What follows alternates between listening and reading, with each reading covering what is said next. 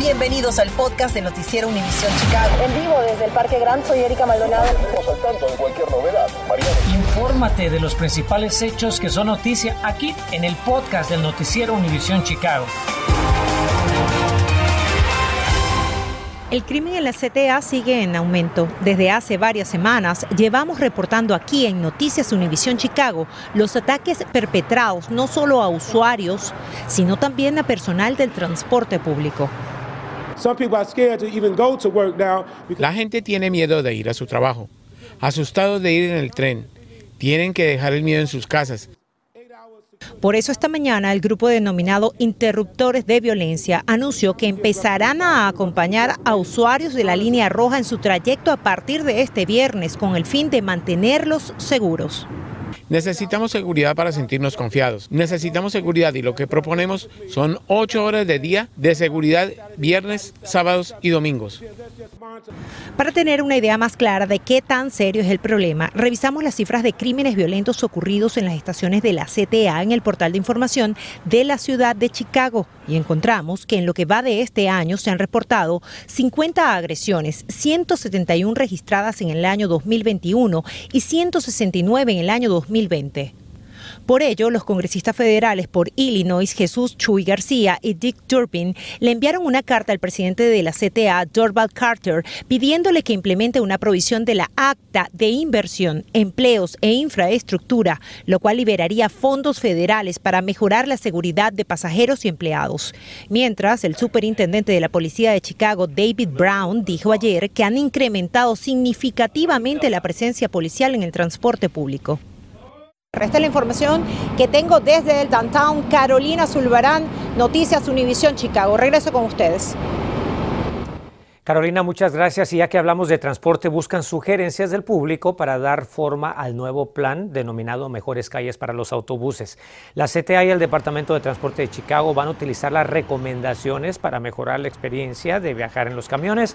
El proyecto contempla paradas de autobús mejoradas, señales de tráfico prioritarias y carriles para estos camiones. El público puede hacer sus sugerencias en el sitio, ahí lo tiene en pantalla, apúntelo por favor, betterstreetsforbuses.com y también habrá tres reuniones virtuales, el 4, 12 y 17 de mayo. Y atención, por favor, si viven en un vecindario al noroeste de Chicago, pues muy pronto se van a quedar sin servicio eléctrico y por ocho horas. Y como nos preocupa, le queremos avisar con tiempo porque sabemos que esto le va a generar pues algunos inconvenientes, ¿verdad? Carmen Vargas fue hasta el vecindario afectado. Carmen, buenas tardes. ¿Qué es lo que piensan hacer residentes y comercios ante este apagón? ¿Qué tal compañeros? Muy buenas tardes. Les comento que las personas con quienes tuve la oportunidad de conversar esta tarde me aseguraron que no estaban enterados sobre el apagón que tomará lugar aquí en su vecindario el día de mañana y ahora tendrán que trabajar contrarreloj para crear un plan de contingencia. Atención residentes del vecindario de Avondale, ya que mañana jueves, de 8 de la mañana a 4 de la tarde, Comet cortará la energía eléctrica para realizar reparaciones. Comet ha avisado a mi oficina que tienen que reparar un brazo de poste dañado. Este brazo de poste dañado queda cerca de la área de Milwaukee y Diversity Central Park. Uh, entonces, como resultado de, de, tener que reparar ese abrazo dañado, uh, parte de, del sistema de proveer electricidad a las casas, como resultado de tener que hacer esas reparaciones, desafortunadamente van a tener que tener un apagón uh, para poder hacer ese trabajo necesario. Hogares y negocios ubicados en las calles Milwaukee, Diversity, Landale, Wolfram y Central Park estarán sin electricidad, lo que afectará a miles de residentes como la señora López, quien nos compartió que no estaba enterada, pero dice no es la primera vez que se queda sin luz y ya tiene un plan. Me puedo meter en una nevera que con hielo y todo, como hice la otra vez que nos quedamos sin luz tres, cuatro días. Es muy importante que se mantenga informado sobre el avance de las reparaciones. Usted puede recibir actualizaciones por parte de CAMED. Lo único que tiene que hacer es enviar un mensaje de texto al 26633 y escribir la palabra Add Outage. Sobre la calle Milwaukee visitamos el restaurante El Ranchito. Cuénteme, eh, ¿cómo se está preparando para el apagón del día de mañana? Pues la verdad no estaba enterado del apagón, soy sincero, para que le voy a decir que sí, no, la verdad no, hasta ahorita me estoy enterando por ustedes.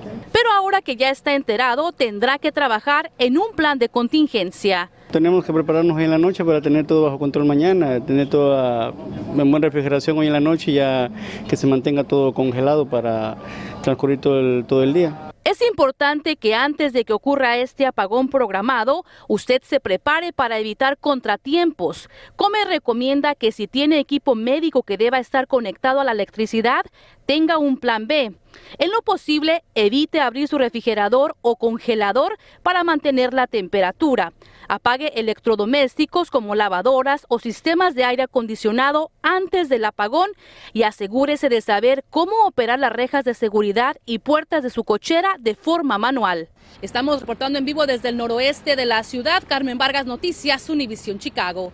Esperemos que se preparen bien. Gracias, Carmen. Y comienza la demolición de la iglesia bautista Antioch en el vecindario de Inglewood, misma que, como recordará, se incendió en Viernes Santo. Inspectores de la ciudad ordenaron derribar el templo destruido por las llamas, pues la ciudad dice quedó estructuralmente dañado y es un riesgo potencial para los inmuebles cercanos y la seguridad pública. El fuego comenzó poco después del servicio del Viernes Santo, quemando todo excepto un mural de Jesús ascendiendo a los cielos. Continuamos con el podcast del noticiero Univisión Chicago. Si usted está pensando en comprar una casa, tal vez no sea el mejor momento. Le explico por qué. La Asociación Nacional de Agentes de Bienes Raíces informó hoy que el precio de los inmuebles subió 15% en el último año para alcanzar un promedio por unidad de 375.300 dólares en marzo. Simultáneamente, las ventas de casas han caído 2.7%, las más bajas en dos años, y los especialistas anticipan que esta tendencia continuará. El otro problema, amigos, es que la tasa de interés también sigue subiendo y como sabemos que muchos de ustedes están ya sea planeando o en proceso de comprar un hogar, queremos darle valiosa información para que haga una compra inteligente. Por eso hemos invitado al asesor financiero Carlos Guamán. Carlos, un gusto en saludarte. A ver, por favor, explícanos punto por punto qué es lo que está provocando que los precios de las casas se disparen.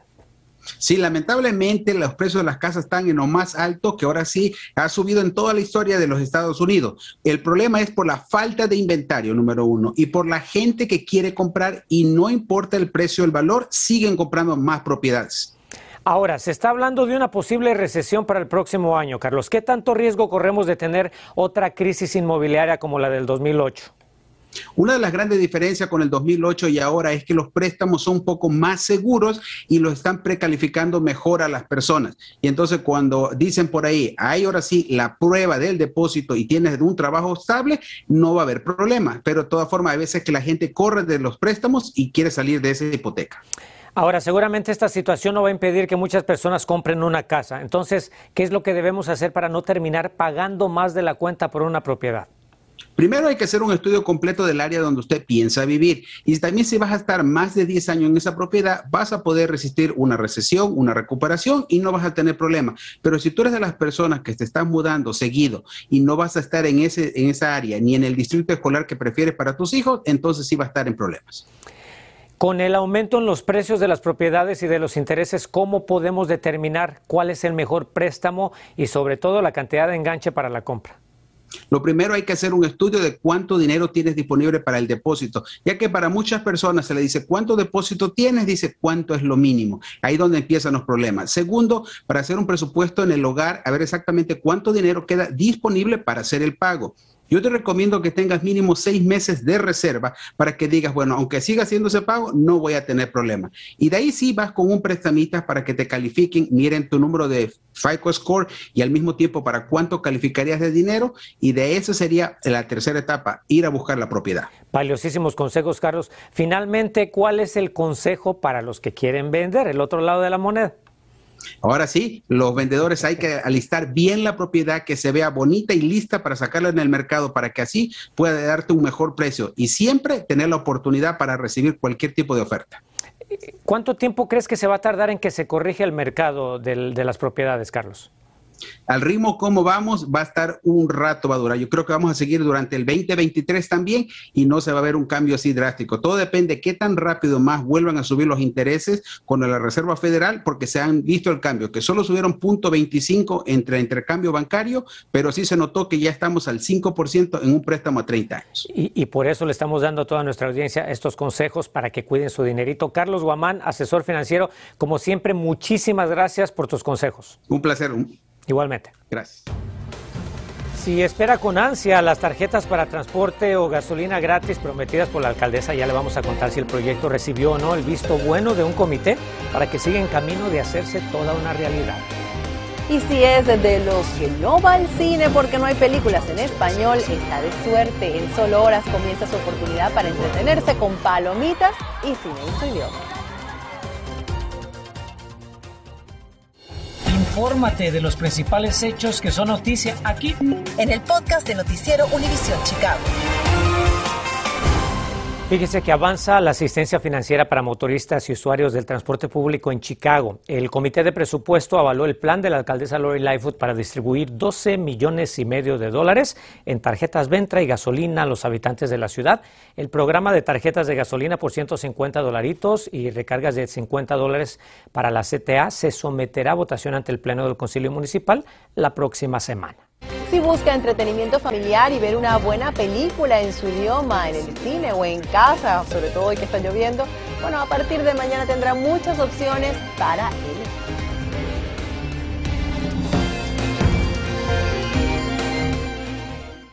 Y si extraña el cine en español, nos complace anunciarle esta tarde el regreso del famoso Festival de Cine Latino de Chicago que comienza mañana a las 6 de la tarde en el Autocinema Chi-Town en Pilsen con la premier de la película Plaza Catedral. La edición anual 38 del Festival de Cine de Chicago va a incluir 50 películas y 36 cortometrajes de toda Latinoamérica, España, Portugal y los Estados Unidos. Para conocer toda la programación, visite el sitio, ahí lo tiene en pantalla, apúntelo, chicagolatinofilmfestival.org. Es muy, pero muy importante apoyar a nuestro cine, ¿no? nuestras películas latinoamericanas. Y también que vamos a tener opción virtual este año. Que tenga buenas tardes. Abrazos. Gracias por escuchar el podcast del noticiero Univisión Chicago. Puedes descubrir otros podcasts de Univisión en la aplicación de Euforia o en univision.com diagonal podcast.